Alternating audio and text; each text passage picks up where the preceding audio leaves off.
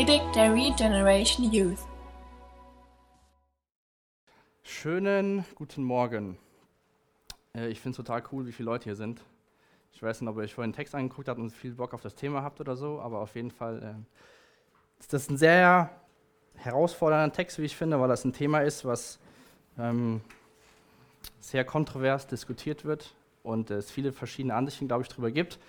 Und ich hoffe einfach, dass ähm, Gott mir dabei hilft, das zu sagen, was gemäß seinem Willen ist. Ihr dürft eure Bibeln schon mal aufschlagen. In ähm, 1. Petrus 4 geht es weiter. Wenn ihr keine Bibel dabei habt, der Nathanael gibt euch bestimmt eine. In unserem ersten Hilfekasten haben wir ganz viele.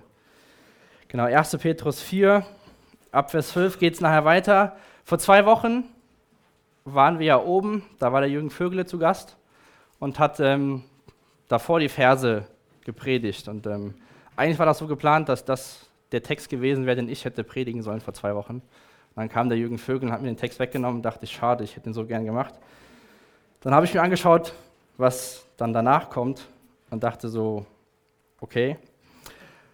Und habe dann aber gemerkt, irgendwie, ähm, als ich mir Gedanken darüber gemacht habe, über den Text und ähm, ja, was für ein Thema den Text beinhaltet, irgendwie ist dann Gott doch wieder souverän und äh, manage Dinge so, dass jeder den richtigen Text bekommt. Und ich glaube, das hat ganz gut gepasst, dass der Jürgen Vögele sowas gehabt hat vom Text, gerade wegen Hessentag. Und vielleicht passt es dann oder soll es sein, dass ich den Text heute Morgen habe. Ähm, der Jürgen Vögele hat, euch, hat die Frage uns, mir, dir und uns allen gestellt, wo stehst du? Da hat er so verschiedene Bilder gehabt. Und ich glaube, die Frage kann man heute Morgen wieder stellen. Ähm, wo stehst du? Wo stehst du im Glauben? Ähm, und ich finde das total interessant, dass der Petrus diesen Text den Leuten schreibt, denn ähm, kurz nachdem Jesus verhaftet worden ist, wurde Petrus getestet und hat ähm, direkt versagt und hat ähm, Jesus verleugnet und hat quasi Scham erfahren, hat sich geschämt für Jesus. Und dieser gleiche Petrus schreibt uns diese Verse von heute Morgen und da kann man einfach sehen, die Veränderung in Petrus von, sage ich mal, nicht so reif im Glauben zu reif im Glauben und weiß, was Sache ist. Und ich wünsche uns einfach, dass wir das auch so machen wie Petrus, dass wir vielleicht, dass wir sehen, dass wir, dass wir wachsen können und dass wir irgendwann die Sachen so sehen, wie, wie Petrus uns die hier sagt. Ähm, das Thema ist Leid. Ich habe es genannt, Leid keine Überraschung. Ähm, jetzt fragst du dich vielleicht, wieso keine Überraschung, weil die meisten sind ja immer schockiert, wenn irgendwas passiert und fragen sich warum. Aber ich glaube, der Petrus gibt uns ganz gute Gründe dafür. Und ähm, ich bete noch kurz zu Anfang und dann können wir uns den ersten Vers anschauen. Jesus, ich danke dir für den Morgen, danke dir, dass du hier bist. Ich danke dir, dass es dein Wort ist, dass ähm, wir hier hören. Jesus, möchte ich echt bitten, dass du redest zu uns heute Morgen, dass wir echt verstehen, was du uns sagen möchtest. Und lade ich euch ein mit deinem Geist, dass du uns Verständnis gibst für dein Wort. Danke dir, dass du da bist. Amen. Ich will den ersten Vers vorlesen. Und zwar, meine lieben Freude, Freunde, erschreckt nicht über die schmerzhaften Prüfungen, die ihr jetzt durchmacht, als wären sie etwas Ungewöhnliches. Der Petrus schreibt den Brief an die Menschen und kurz danach findet die erste große Christenverfolgung statt, circa 64, 65 nach Christus von Kaiser Nero. Und er schreibt ihn quasi, meine lieben Freunde, erschreckt nicht, wenn schmerzhafte Prüfungen kommen oder durchmachen müsst. Und, er, und die Menschen haben später was durchgemacht.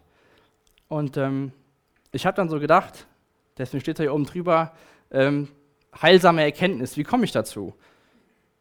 Ich glaube, wenn wir das erkennen, was der Petrus uns hier schreibt, dass wir uns nicht erschrecken sollen über Prüfungen oder ähm, dass es was Komisches ist, sondern das ist ja laut dem Vers was ganz Normales, was dazugehört.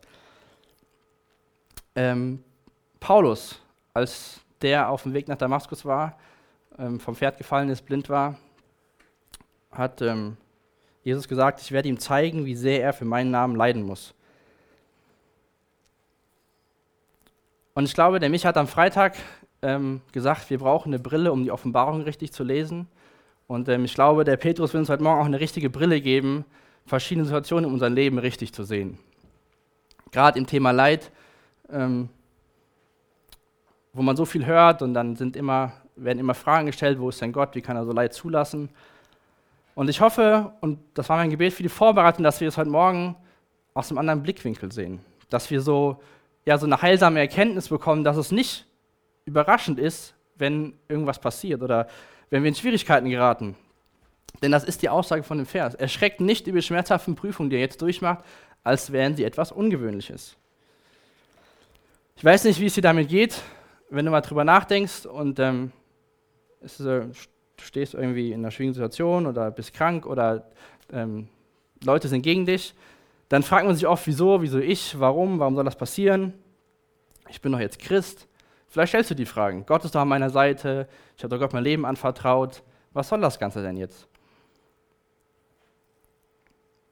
Ich lese mal drei Verse aus Matthäus 5, ab Vers 10. Gott segnet die, die ihr Leben Gott zur Verfügung stellen, denn das Himmelreich wird ihnen gehören. Gott segnet euch, wenn ihr verspottet werdet und verfolgt werdet, wenn Lügen über euch verbreitet werden, weil ihr mir nachfolgt. Jetzt Vers 12. Freut euch darüber, jubelt, denn im Himmel erwartet euch eine große Belohnung und denkt daran, auch die Propheten sind einst verfolgt worden. Jesus sagte damals den Menschen, freut euch darüber, freut euch, wenn so Sachen passieren, wo ihr denkt, die sind komisch, das sollte nicht sein, das ist ungewöhnlich. Jesus wusste, was passieren wird. Petrus hat es in seinem, in seinem Leben gelernt, weil er gibt uns hier eine ganz andere Wahrheit weiter, die er vorher selbst, wie er vorher ganz, ganz anders gehandelt hat. Aber ich glaube, es ist ganz wichtig, dass wir gerade in dem Thema dem Teufel direkt den Riegel vorschieben und ihm nicht die Möglichkeit lassen, unsere Gedanken zu manipulieren. Ähm, denn der versucht genau das Gegenteil, was in dem, in, dem, in dem Vers steht. Der sagt dann, wie, wie konnte das denn jetzt passieren? Oder der will, dass es überraschend für uns wird, dass es komisch wird, dass es unnormal ist. Deswegen habe ich das für mich, für, für mich drüber geschrieben, heilsame Erkenntnis. Ich habe das noch nicht komplett verstanden. Ähm, ich bin auch dabei, das zu lernen, aber ähm, vielleicht kennt ihr so einen Strauß und äh, der steckt den Kopf in den Sand und ich fand das ganz lustig, das Bild. Das ist das, glaube ich, was der Teufel mit uns erreichen will. Der will, dass wir, wenn Leid, Anfechtungen, Probleme kommen, dass wir unseren Kopf in den Sand stecken und sagen, es ist alles scheiße, es gibt keine Lösung und uns quasi ihm geschlagen geben. Und das ist total schade, wenn das so ist, aber ich kann das gut nachvollziehen, wenn man so handelt, weil so handle ich auch und habe auch gehandelt und versuche mich da zu bessern in dem Handeln. Aber ich habe dann so gedacht, als ich den, Vers den, den Text gelesen habe, dachte ich, so ein Strauß gibt das ganz gut wieder. Und ähm, wenn wir uns aber ähm, die nächsten Verse anschauen, sehen wir, dass wir nicht so handeln sollten wie ein Strauß, sondern genau das Gegenteil machen sollten, was der Strauß hier macht. Der steckt seinen Kopf in den Sand und sagt, es gibt keine Lösung, das ist jetzt so und alles blöd.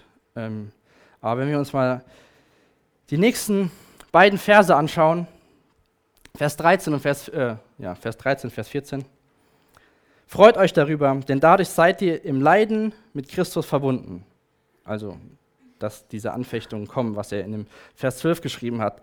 Und ihr werdet euch sehr darüber freuen, zum zweiten Mal schon freuen, wenn er in seiner Herrlichkeit erscheint. Vers 14. Freut euch, wenn ihr beschimpft werdet, weil ihr zu Christus gehört, denn daran wird sichtbar, dass der Geist der Herrlichkeit Gottes bei euch ist. Darüber habe ich mir geschrieben, göttliche Sichtweise bekommen oder göttliche Sichtweise. Ich glaube, das ist das, was wir alle lernen müssen. Da gibt es, glaube ich, keinen, der lange genug Christ ist, der sowas nicht lernen muss. Ähm, weil das gerade Thema Leid eine Sache ist, wo, wo man sehr angreifbar ist. Aber ich finde das wichtig zu sehen, Petrus schreibt in den beiden Versen dreimal, freut euch. Freut euch, freut euch. Jesus hat in Matthäus 5 in Vers 12 gesagt, freut euch darüber, jubelt. Und das passt irgendwie so gar nicht zusammen eigentlich, würde man so meinen.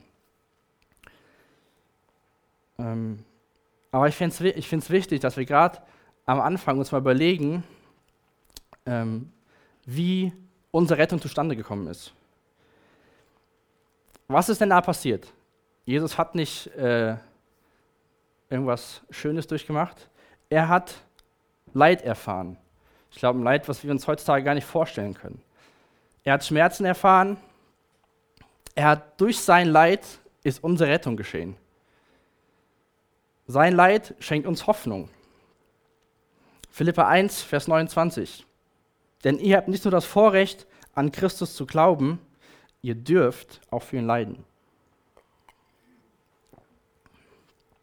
Wir sehen das auch in, hier, in den beiden Versen, dass Petrus rausstellt, dass durch das Leid sind wir mit Christus verbunden. Ähm, der Vers 13 wird in der Schlachterübersetzung folgendermaßen ähm, ausgeschrieben, äh, sondern in dem Maß, wie ihr Anteil habt an dem Leiden des Christus, freut euch, damit ihr euch bei der Offenbarung seiner Herrlichkeit jubelnd freuen könnt. In dem Maß, wie ihr Anteil habt, freut euch. Das heißt, der sagt uns, der Petrus, je mehr Leid du hast, desto mehr darfst du dich freuen. Ist ja rein menschlich äh, gesehen ziemlich, ziemlich paradox, weil eigentlich ist es ist ja unsere natürliche Reaktion, je mehr Leid, desto mehr Trauer und keine Freude entsteht da, weil das einfach äh, schlimme Zeiten sind für uns. Und deswegen finde ich den Text heute Morgen so wertvoll, weil der Petrus uns echt Schritt für Schritt helfen will, mit dem Thema gut umzugehen und biblisch umzugehen. In Römer 8, Vers 17 schreibt Paulus, und als seine Kinder sind wir auch Miterben an seinem Reichtum, denn alles, was Gott seinem Sohn Christus gibt, gehört auch uns. Denn wenn wir an seiner Herrlichkeit teilhaben wollen, müssen wir auch seine Leiden mit ihm teilen. Wer von euch kennt das Spiel? Okay, also für die, die es nicht kennen, ist ein Würfelspiel und alle versuchen möglichst an die Leiter zu kommen, weil dann erspart man sich den langen Weg hintenrum und nimmt eine Abkürzung. Und ich muss an das Spiel denken. Ich habe erst gestern herausgefunden, wie das Spiel wirklich heißt. Ich hatte also ein anderes Bild da. Ähm,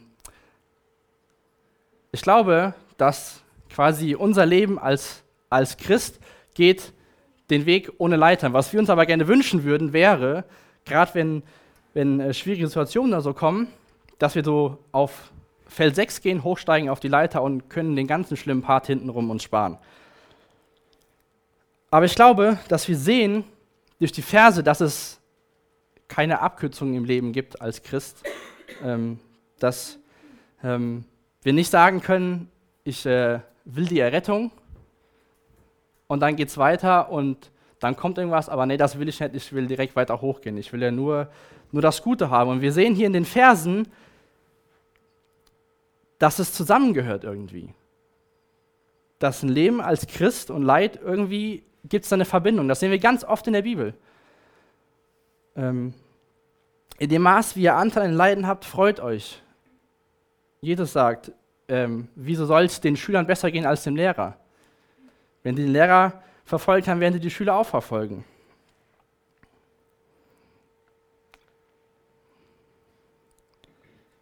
Aber ich glaube, den, den Unterschied, den es macht in dem Leben von Menschen, wie wir mit dem Thema umgehen, ist die Frage, wie wir zu der Sache am Kreuz stehen.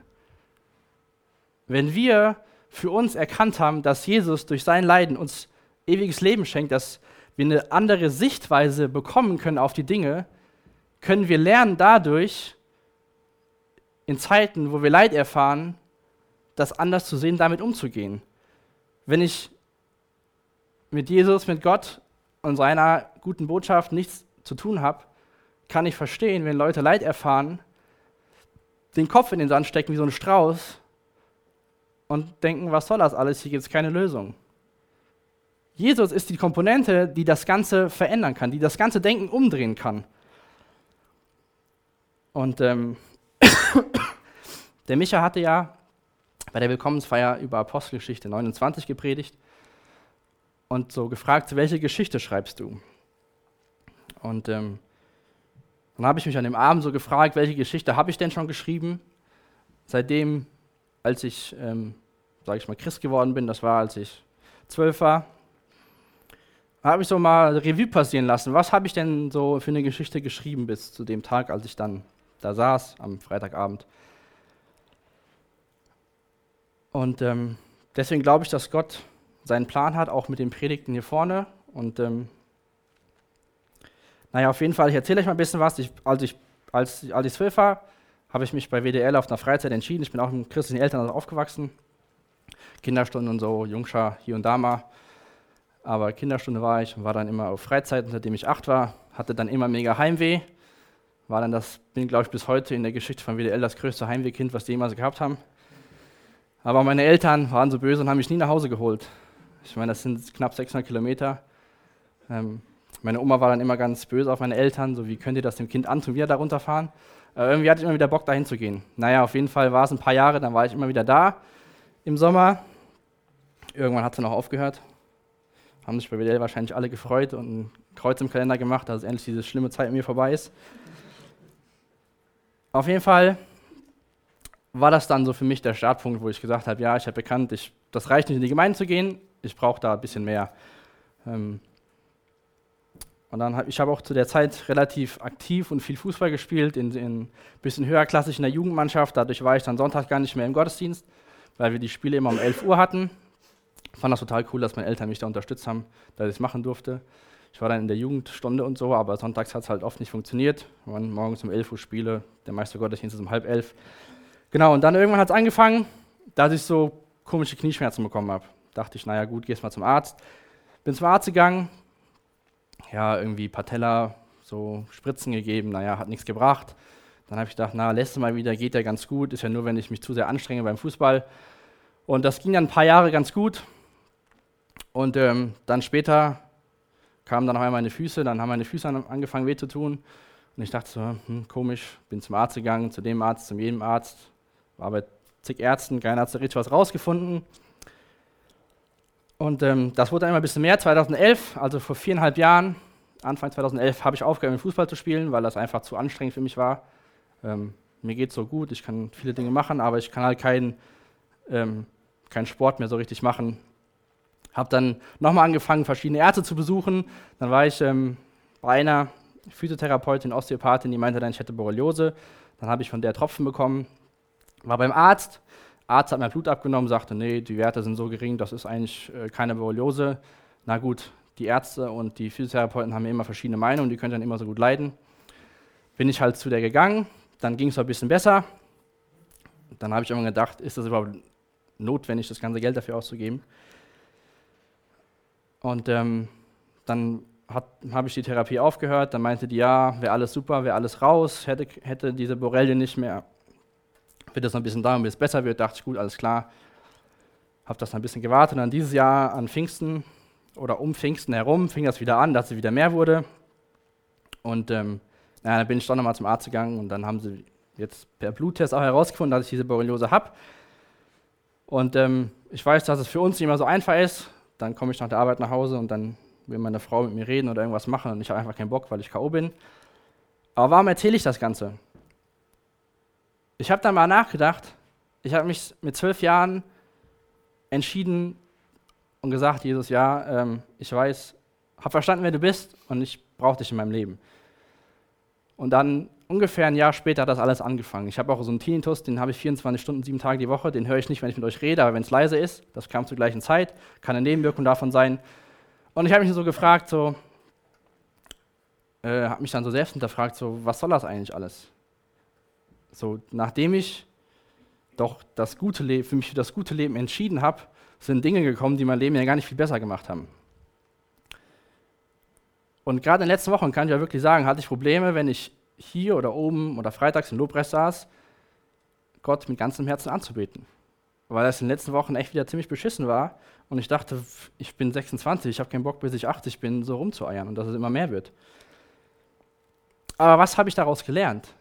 Ich habe mich ganz neu damit auseinandergesetzt, was heißt es, dass Gott gut ist, was in seinem Wort steht. Was heißt es, Gott von ganzem Herzen anzubeten? Das heißt nicht nur, ich kann meine Lieder singen, solange es mir gut geht, und wenn es mir dann schlecht geht, dann bleibe ich lieber zu Hause, weil ich habe keine Lust, dahin zu gehen.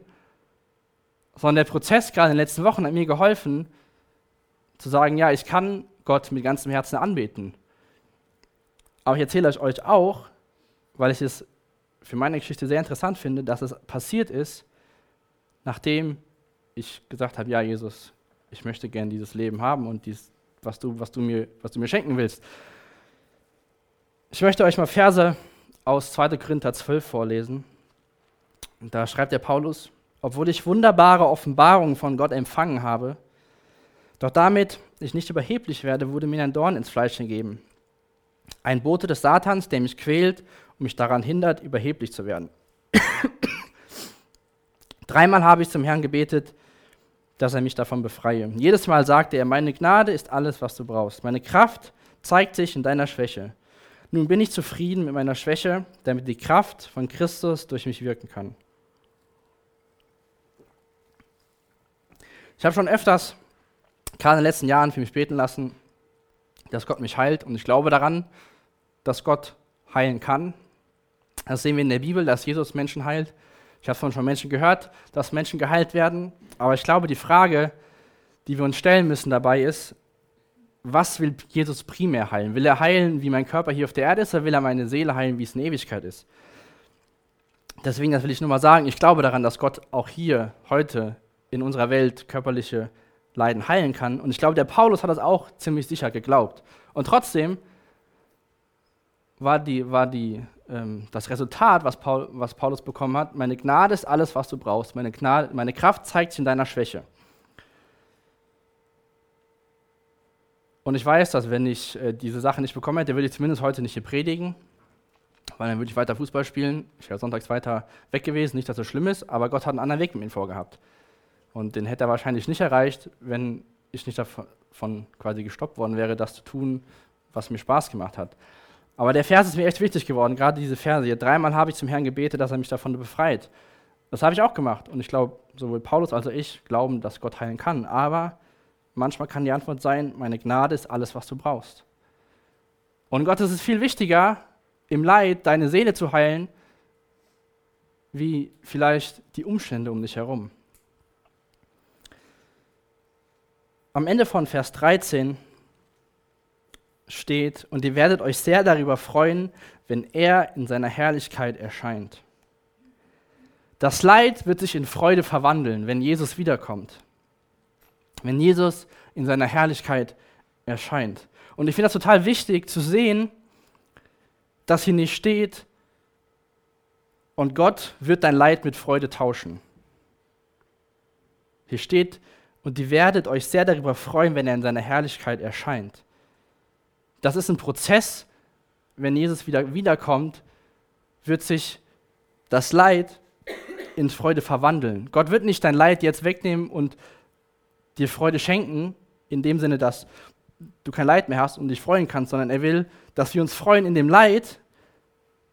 Aber das ist ein Prozess und später, irgendwann in der Zukunft, ich freue mich seitdem ich das Ganze habe, immer mehr auf den Himmel. Ich habe da Bock drauf, weil ich weiß, dann geht es mir gut. Ich bin bei Jesus und ähm, bin trotzdem hier auf der Welt.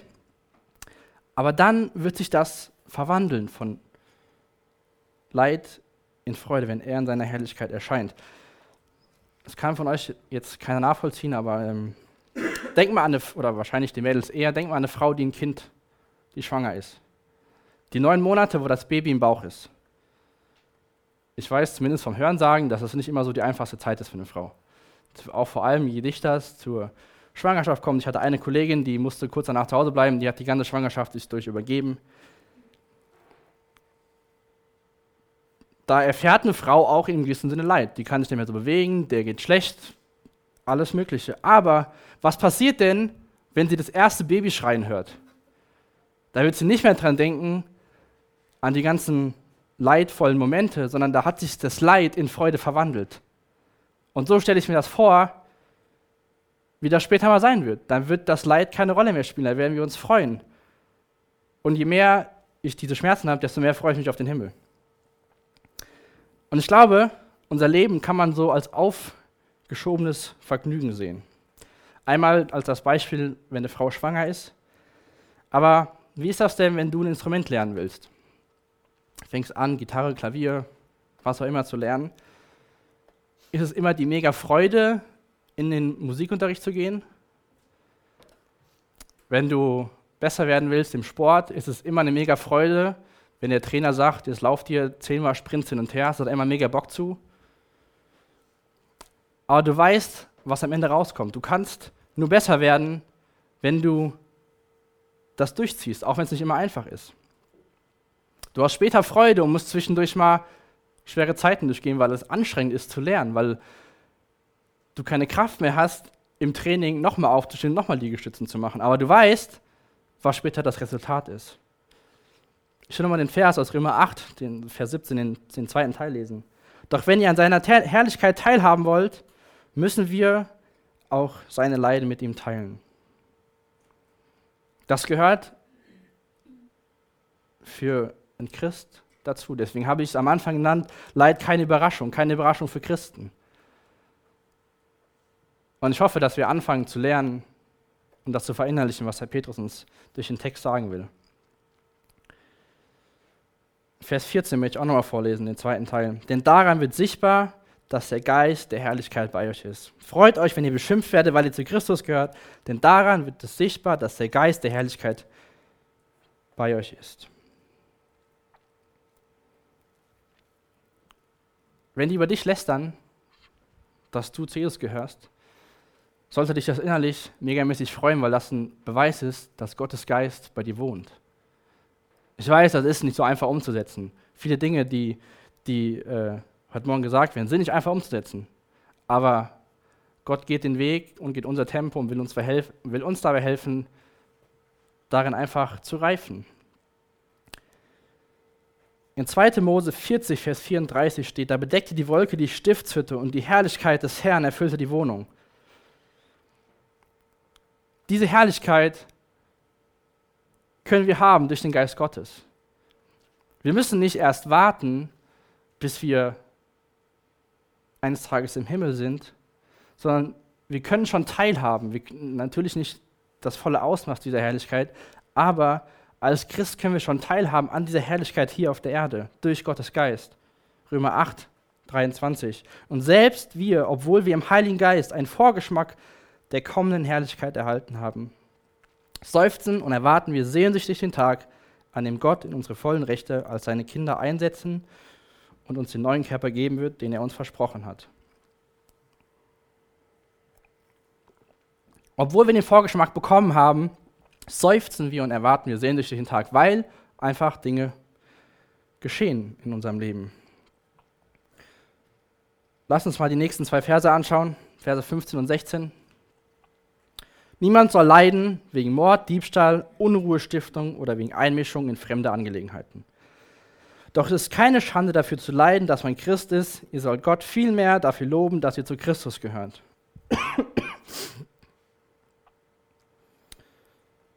Vers 15 zeigt uns ganz deutlich, wir können Leid erfahren aus eigener Dummheit. Ich habe das genannt, überprüfe dein Leben. Jetzt kann man es heute Morgen hören und sagen, ja, äh, Leid gehört zum Christ dazu, gut. Ähm, Gott, was willst du denn jetzt schon wieder machen? Hier steht ganz klar, wenn du leidest wegen Mord, Diebstahl, Unruhestiftung und ich glaube, was uns ganz leicht fällt, ist äh, Punkt 4 äh, wegen Einmischung in fremde Angelegenheiten.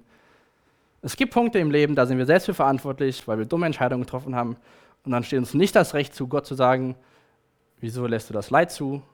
Weil wir die Entscheidung getroffen haben, dumme Dinge zu tun.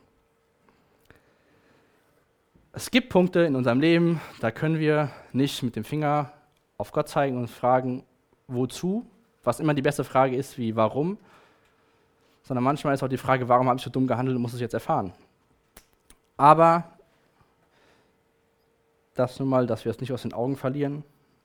Wir sind Menschen, wir machen dumme Entscheidungen. Daraus können Folgen, gibt es Folgen, die nicht immer angenehm sind und dafür sind wir selbst verantwortlich. Doch es ist keine Schande dafür zu leiden, dass man Christ ist. Apostelgeschichte 5, 41 waren die Apostel vom Hohen Rat und dem Hohen Rat hat natürlich gar nicht gefallen, was sie gemacht haben. In Vers 41 lesen wir, sie gingen nun voll Freude vom Hohen Rat hinweg, weil sie gewürdigt worden waren, Schmach zu leiden um seines Namens willen. Sie gingen voll Freude, weil sie würdig waren, zu leiden um seines Namens willen. Das ist schon ziemlich krass. Geh du mal aus der Schule, wenn dich jemand mobbt, weil du Christ bist und sagst, jetzt freue ich mich, ich war würdig genug, gemobbt zu werden, weil ich zu Jesus gehöre. Ich war würdig genug, gemobbt zu werden von meinem Arbeitskollegen, weil er weiß, ich bin Christ. Jetzt freue ich mich. Wer von euch hat das schon mal so praktiziert? Ich auch nicht. Aber dafür sind wir hier, dafür ist Gottes Wort da, dafür will er uns Dinge beibringen, wie wir unser Leben leben können. Der Teufel sagt das Gegenteil.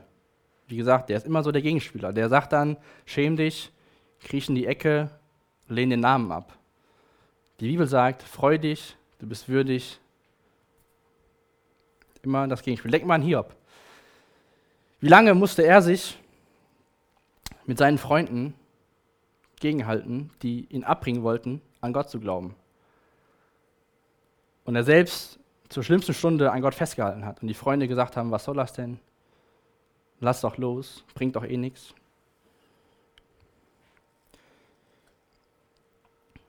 Ich glaube, wenn wir Gott mit unserem Leben ehren wollen, schämen wir uns nicht für ihn. Wenn wir uns aber für ihn schämen, dann gibt unser Leben Gott nicht die Ehre. Und da soll er es nicht da so äh, mit dem Zeigefinger auf euch, ich kann den Zeigefinger auf mich halten, aber ich glaube, wenn wir das, wenn wir diese Wahrheiten, die in Gottes Wort, nicht nur in dem Text, wenn wir die verstehen, können wir verstehen, das auch besser zu behandeln. Ich will mal ein Zitat vorlesen. Dies bedeutet mehr, als sich nur seines Namens zu rühmen. Es bedeutet im Christentum so würdig zu leben, dass das Gott verherrlicht. Wenn jemand als Christ bekannt ist und nicht so lebt, dann entehrt er Gott. Wenn wir diesen Namen annehmen, dann tragen wir eine Verantwortung, und zwar eine große und herrliche, aber auch eine schwere. Die damalige, damal, damalige Kultur war sehr von Scham und Ehre geprägt.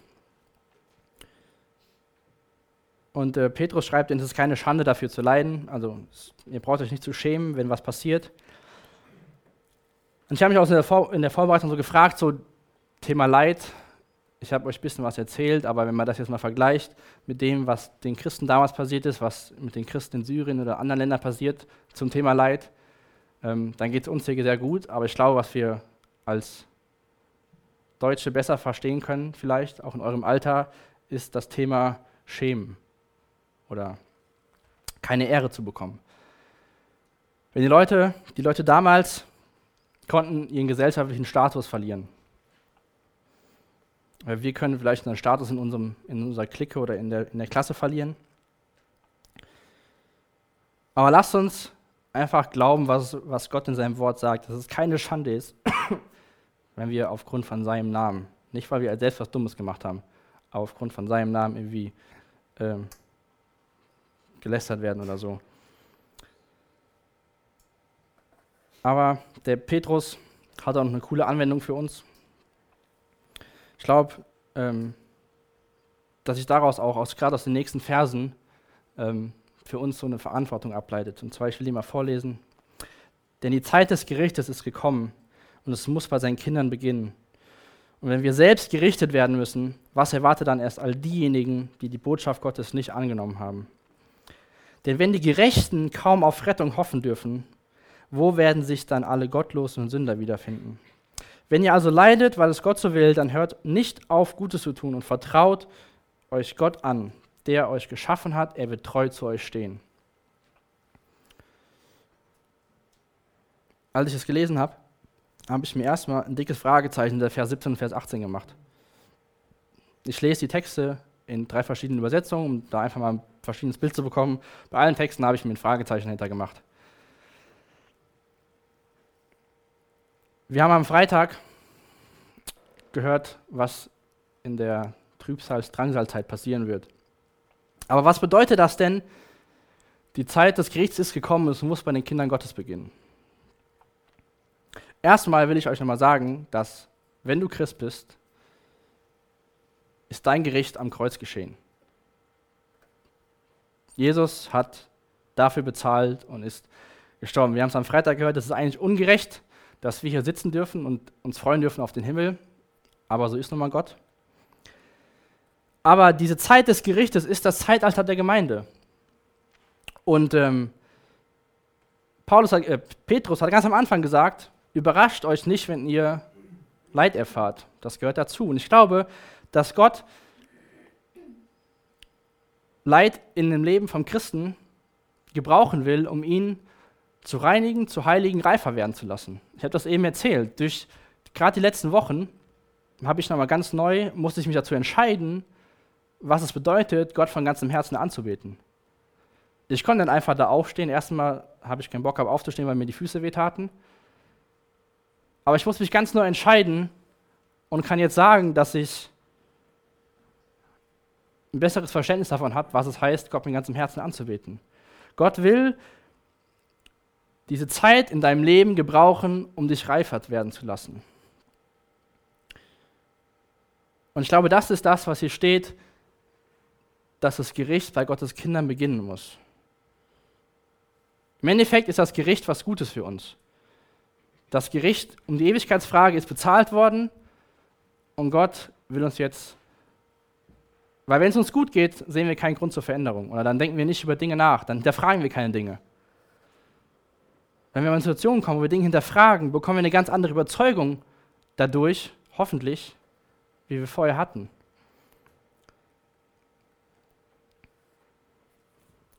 Und wie gesagt, das, ähm, was andere Menschen treffen wird, diese Botschaft nicht angenommen haben, da haben wir ein bisschen was von am Freitag gehört. Und ich glaube, hier sollte so, ähm, wie sagt man das denn auf Deutsch? Auf jeden Fall sollte so ein bisschen uns ähm, triggern. Also wir sollten erkennen, dass uns das motiviert, anderen Menschen die gute Botschaft zu bringen. Wir wissen doch, gerade wenn wir jetzt durch die Offenbarung gehen, wir, wir wissen doch, was passiert. Wir wissen doch, was passiert mit Menschen, die nicht wissen und nicht anerkannt haben, was am Kreuz passiert ist. Wir sollten, glaube ich, einfach mehr Nächstenliebe bekommen. Nicht nur an der Liebe werdet ihr kennen, wenn, meine, wenn ihr untereinander Liebe habt, sondern wenn wir doch wissen, was für ein Gericht auf die wartet, sollte uns das auch motivieren, zu sagen, hey, wir müssen nicht nochmal drüber nachdenken. So und so.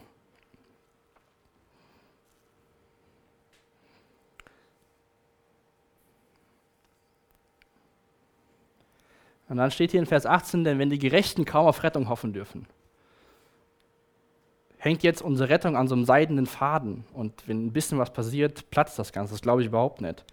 Aber wenn wir uns an die Geschichte von Lot erinnern, der wurde quasi auch nur mit Not gerettet, weil er am Anfang nicht bereit dazu war. Es ist nicht Gottes Teil, warum die Rettung nur, was wie steht es hier, kaum auf Rettung hoffen dürfen. Das ist eine Wahrheit, die steht in alle Ewigkeit. Aber gerade beim Lot haben wir das gesehen, dass es für ihn schwierig war, das zu erkennen. Und er wurde dadurch nur mit Not gerettet. Aber wie gesagt, ähm, mich haben die Verse ganz neu motiviert, einfach Menschen zu erreichen, die das nicht kennen, die nicht, sage ich mal, den Jesus-Faktor im Leben haben, der alles verändert. Wenn ihr, zum Schluss ein Tipp von Petrus oder mehrere Tipps, wenn ihr also leidet, weil es Gott so will, dann hört nicht auf, Gutes zu tun, vertraut euch Gott an, der euch geschaffen hat, er wird treu zu euch stehen. Petrus sagt, ihr hört nicht auf, Gutes zu tun. Ich will noch mal das Bild zeigen. Wenn es dir schlecht geht, dann versucht der Teufel alles, dass es dir noch schlechter geht und du dich in deinem Kreisel immer weiter nach unten buttelst und dann vielleicht später bis zum Hals im Sand steckst. Aber Petrus sagt, tu weiter Gutes. Das ist ein Kampf, ganz klar. Der Teufel will genau das Gegenteil, was, was in Gottes Wort steht. Aber lasst uns anfangen, in so Zeiten was Gutes zu tun. Und es wird, es wird helfen. Vertraut euch Gott an. In Lukas 23, Vers 46 steht, Jesus rief, Vater, in meinen Geist, äh, ich lege meinen Geist in deine Hände. Und mit diesen Worten starb er. Ich lege meinen Geist und vertraut euch Gott an, was Petrus hier schreibt, sind im Griechischen die gleichen Wörter. Und das bedeutet damals, dass wenn jemand seinem Freund Geld anvertraut hat, und das war damals das höchste der höchste Vertrauensbeweis, der einem passieren konnte, wenn ein anderer sagte, hier, pass auf mein Geld auf. Jesus sagt in dem Sinne, Vater, in meinen Geist lege ich deine Hände. Und Petrus fordert uns auf, vertraut euch Gott an. Vertraut dich Gott, deiner, sag ich mal, Lebensbank an. Matthäus 6 könnt ihr euch aufschreiben, wenn ihr euch Notizen macht, Vers 24 bis 34. Sehen wir, dass Gott sich um seine Kinder kümmert. Petrus erwähnt Gott hier als den Schöpfer. Vielleicht könnte man denken, wieso sagt er nicht euer Retter, euer Heiland, sondern er sagt Gott, euer Schöpfer. Und ich finde das eigentlich ziemlich cool, dieses Bild, das, was Petrus hier benutzt. Gott hat uns erschaffen als Menschen. In Epheser 24, äh 4, Vers 24 lesen wir, als neue Menschen, geschaffen nach dem Ebenbild Gottes und zur Gerechtigkeit, Heiligkeit und Wahrheit berufen, sollt ihr auch ein neues Wesen annehmen. Gott ist quasi in zweifacher Weise unser Schöpfer. Einmal hat er unseren ersten Mensch geschaffen, so wie wir hier stehen, und hat auch in 2. Korinther 5, glaube ich, steht, ist jemand in Christus, ist er eine neue Kreatur. Er hat das Neue geschaffen, das, den, den, den geistlichen Menschen.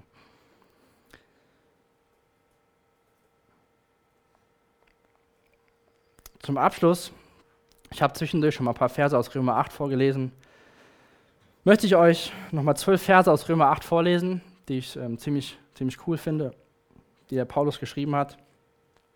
Aber ich mache dir echt Mut, ähm, erstmal nicht zu verzweifeln, weil du vielleicht anders dich verhältst, sondern ich mache dir Mut, mit Gott darüber zu reden. Du kannst mit einem hier aus dem Raum reden, mit einem Mitarbeiter reden. Petrus hat es zum Schluss hier geschrieben. Er wird treu zu euch stehen. Und er wird euch da, ich bin davon felsenfest überzeugt, weil ich selbst erfahren habe, dass er auch uns hilft, die Dinge, die er in seinem Wort sagt, anzuwenden und umzusetzen. Aber ich lese mal die Verse aus, aus Römer 8 vor, ab Vers 18. Ich bin davon überzeugt, dass unsere jetzigen Leiden bedeutungslos sind im Vergleich zu der Herrlichkeit, die er uns später schenken wird. Denn die ganze Schöpfung wartet sehnsüchtig auf jenen Tag, an dem Gott offenbar machen wird, wer wirklich zu seinen Kindern gehört. Alles auf Erden wurde der Vergänglichkeit unterworfen.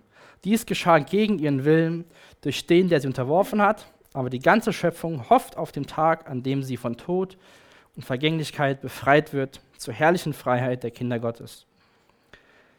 Denn wir wissen, dass die ganze Schöpfung bis zu diesem Augenblick mit uns seufzt, wie unter den Schmerzen einer Geburt.